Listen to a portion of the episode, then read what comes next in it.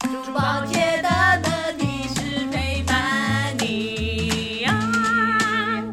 Hello，大家好，欢迎收听珠宝界的得体事，我是周深深，我是胡英英，跟你聊聊珠宝界的大事小事。汉之士耶耶。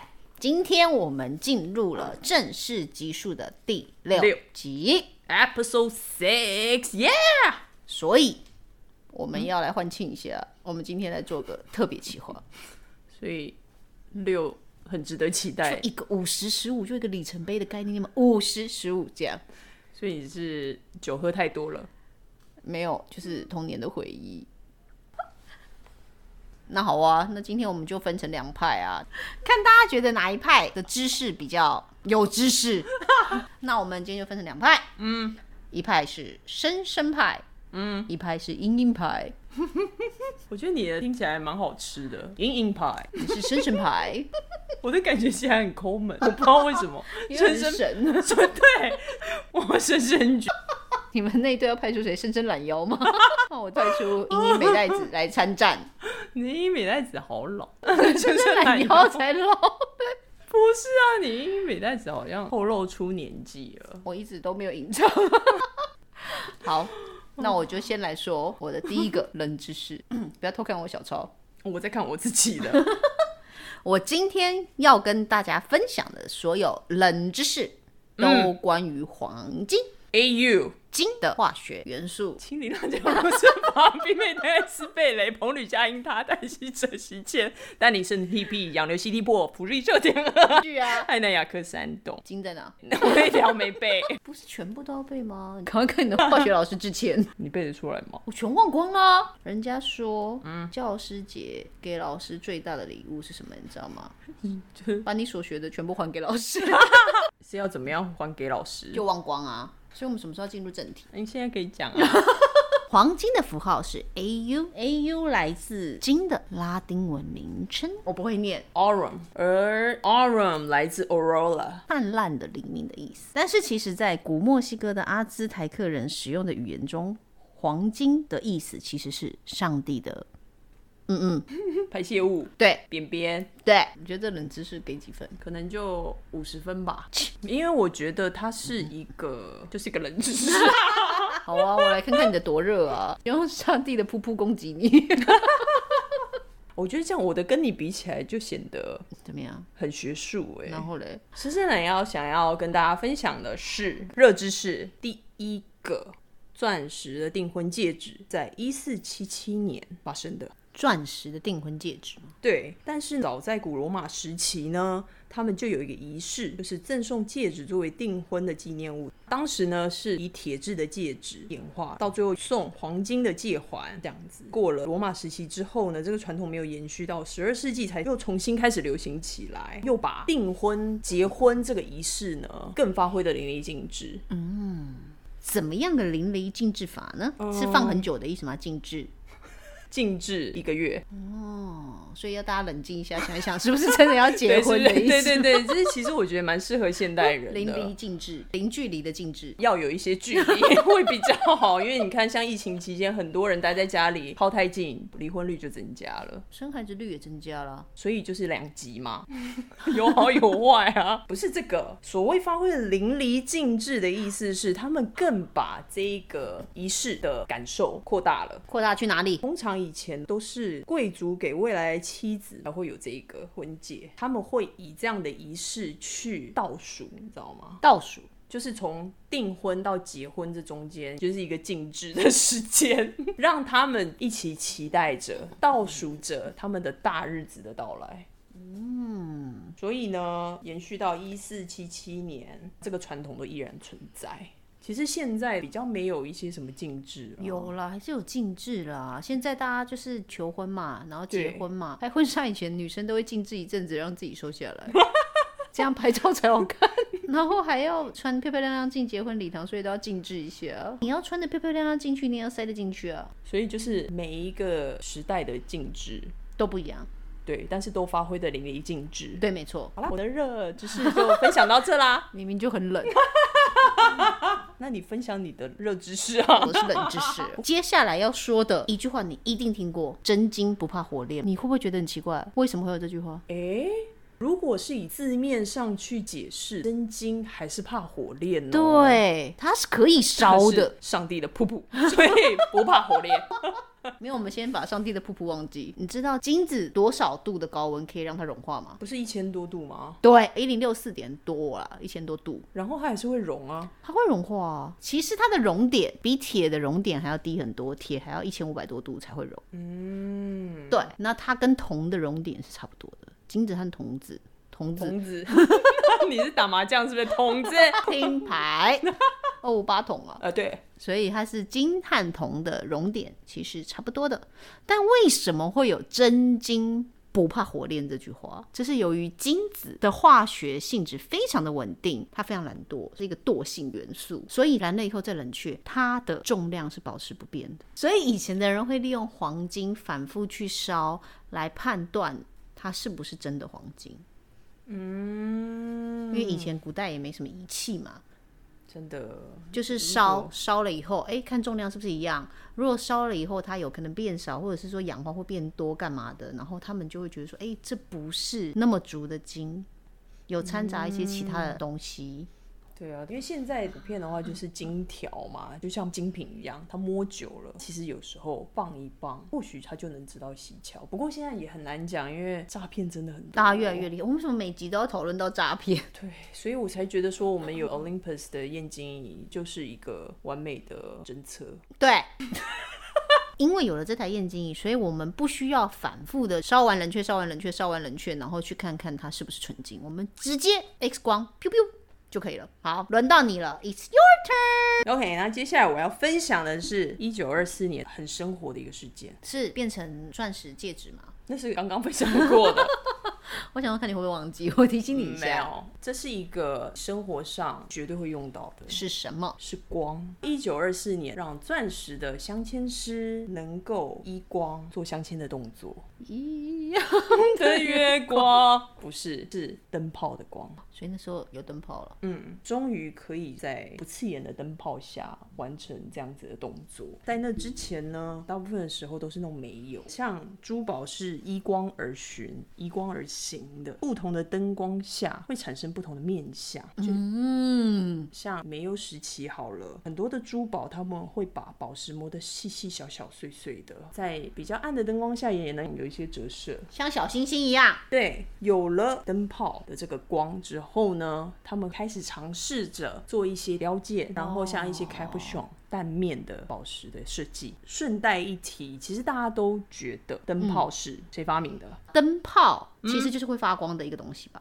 古对时候我记得历史上面是不是有写说有抓萤火虫，那也是一种灯泡吗？历史的话，月光、烛光、萤火虫。对啊，自然灯泡嘛。我们不要说那些真的是非常古代的哎、时候，这些也是发明哎、他们想办法把它抓起来。我知道那是古人的智慧啊，但我们现在在说的这个是。很有商业头脑的人，他是爱迪生，在一八八一年推出了一个商业灯泡，它能够持续维持一千五百个小时。那灯泡到底谁发明？在一八四一年的时候，一个叫 Frederick Mullins，他是有一个专利，是第一个有白炽灯的专利。到了一八六零年，一个叫做 Swan 斯旺的 人，你说斯斯旺好失望，他它是 Swan，他试验了第一个全真空的白炽灯泡，他做出来第一个全真空的白炽灯泡，但是呢，只能怎么样发光十三点五个小时，十三点五小时你一天就用一个灯泡嘞，还不够用。所以爱迪生看到他这样子的发明呢，其实他很聪明，他觉得。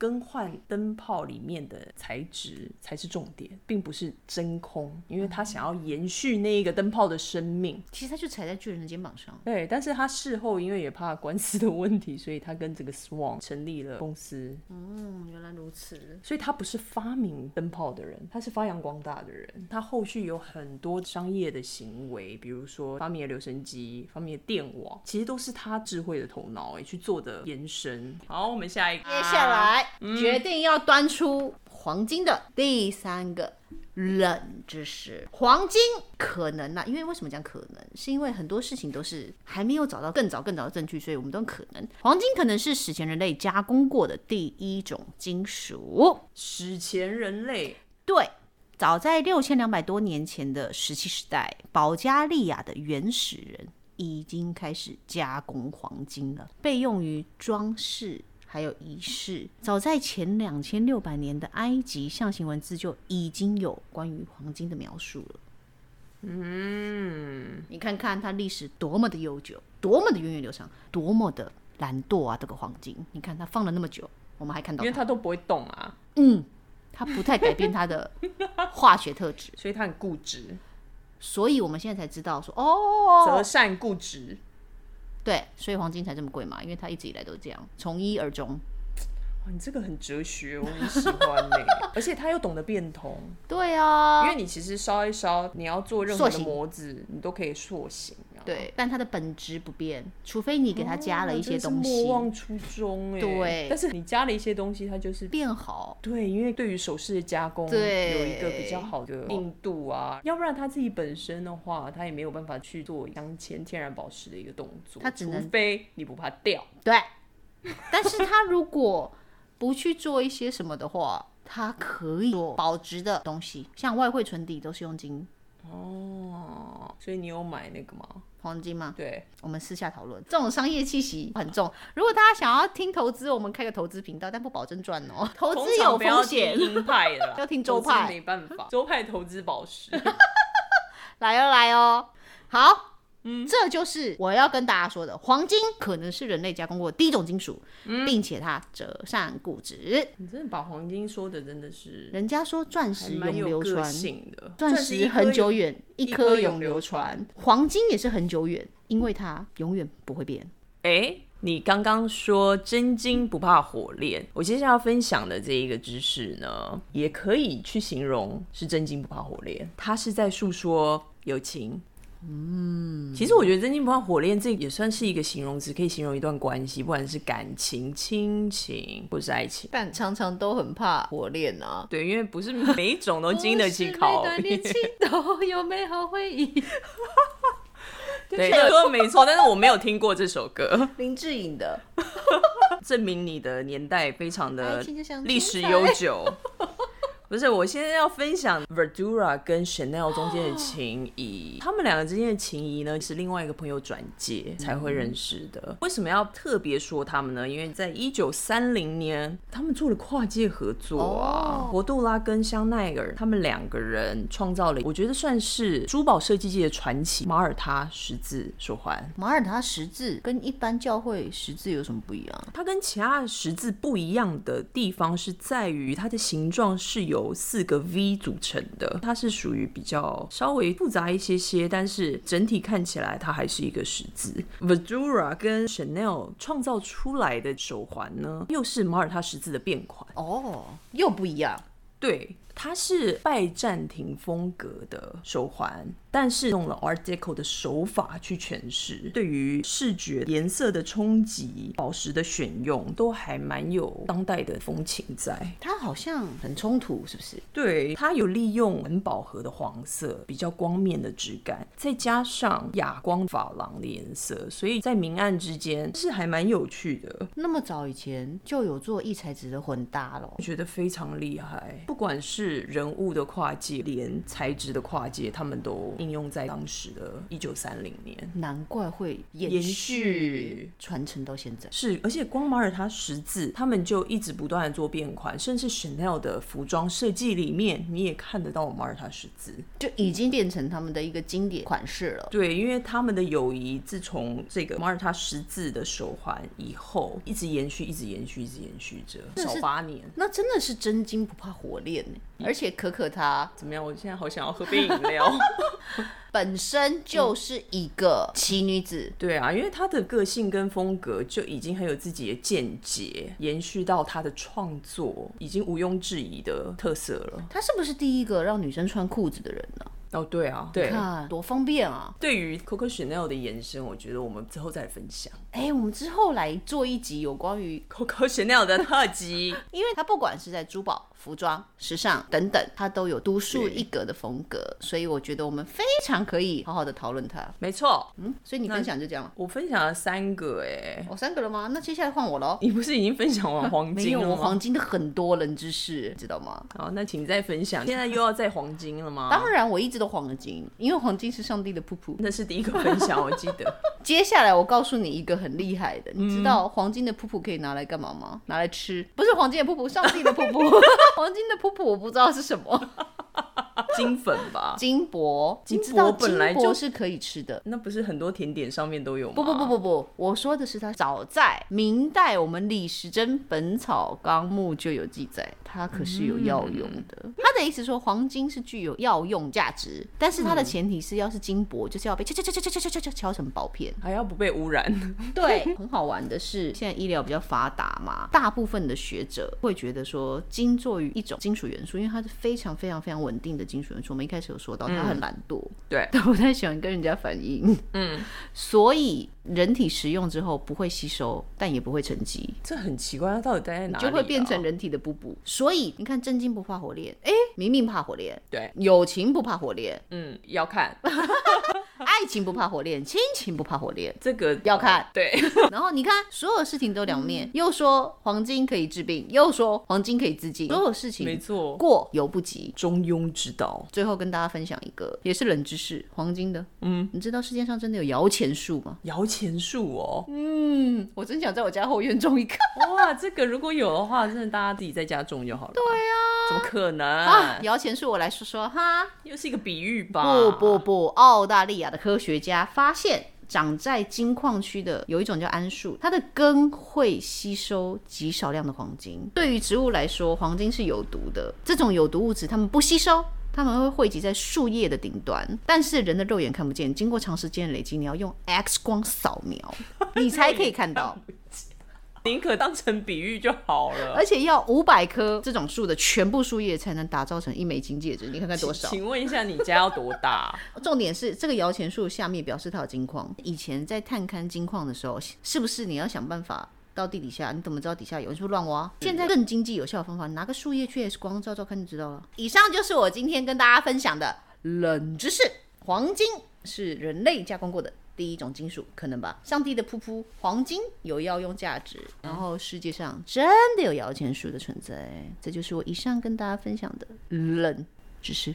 我觉得你这个分享，我说实在，我觉得其实蛮特别的，我就觉得也冷蛮知趣识味。啊我觉得相对的，我这个人好像非常的正经。你就热知识啊，跟大家分享第一个钻石订婚戒指。对，一四七1477还有钻石镶钻师傅拥有第一个舒服的光，舒服的去做光镶钻的这个动作的。一九二四。哎、你记得很清 楚哎、我突然觉得我对数字很 敏感了，是不是我讲的对你来讲也算是一个蛮有趣的主题？没有，大概是因为太无聊我才记 得。还有 Coco Chanel 啊，跟1930 Verdura 就进行创了造了经典的 Maltese Cross Cuff 马耳他十字手环。对，所以以上就是今天我们周军和胡胡军派分享的珠宝冷知识，希望大家。觉得有趣喽，很有不知道趣大家哦觉得哪一个对你们来说真的是冷知识呢？可以跟我们分享哦，还是你手边脑里看过、听过更多更多的冷知识，都可以来跟我们分讨论享讨哦论，分享。哦。好啦，我们今天分享就跟大家分享到这边哎啦。 And 珠宝界的提示，祝您 have a bling bling day！耶！